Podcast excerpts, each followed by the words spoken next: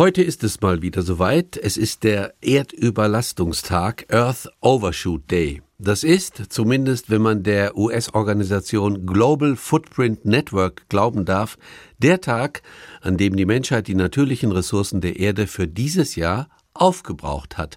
Für den Rest des Jahres leben wir sozusagen auf Pump.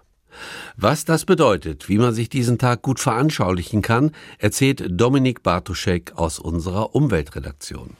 Wer eine Zeit lang mehr Geld ausgibt als einnimmt, kennt das Problem. Irgendwann ist das Konto geplündert und rutscht ins Minus. So ähnlich ist das auch mit der Erde. Wenn über 8 Milliarden Menschen täglich Fische fangen, Bäume fällen und Abgase in die Luft pusten, können die Ökosysteme der Erde diesen Verbrauch irgendwann nicht mehr ausgleichen. Dann ist das Ressourcenkonto des Planeten leergeräumt. Bildlich gesprochen, für jeden Baum, der ab heute gefällt wird, wächst kein neuer mehr nach.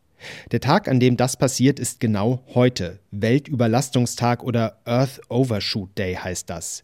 Es bedeutet, die Menschheit hat bis zum Jahresende alle Ressourcen verbraucht, ohne dass diese wieder ausgeglichen werden.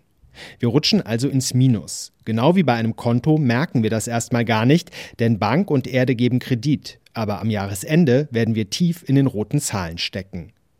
Natürlich ist der Weltüberlastungstag nur ein fiktives, ein statistisches Datum, das aber auf das ganz reale Problem aufmerksam macht, dass wir weit über unsere Verhältnisse leben. Eigentlich bräuchte die Menschheit nämlich 1,7 Erden, wenn sie den heutigen Lebensstil beibehalten wollte, und sogar ganze drei Erden bräuchte es, wenn alle so leben würden wie wir in Deutschland, und fünf Erden, wenn alle so leben würden wie in den USA.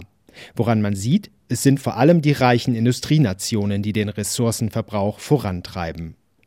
Den Erdüberlastungstag gibt es jetzt seit über 50 Jahren. Seitdem ist er kontinuierlich vom Dezember in den Sommer vorgerückt. Mit jedem Jahr wurde also das Defizit, das die Menschheit auf ihrem Ressourcenkonto anhäuft, ein bisschen größer.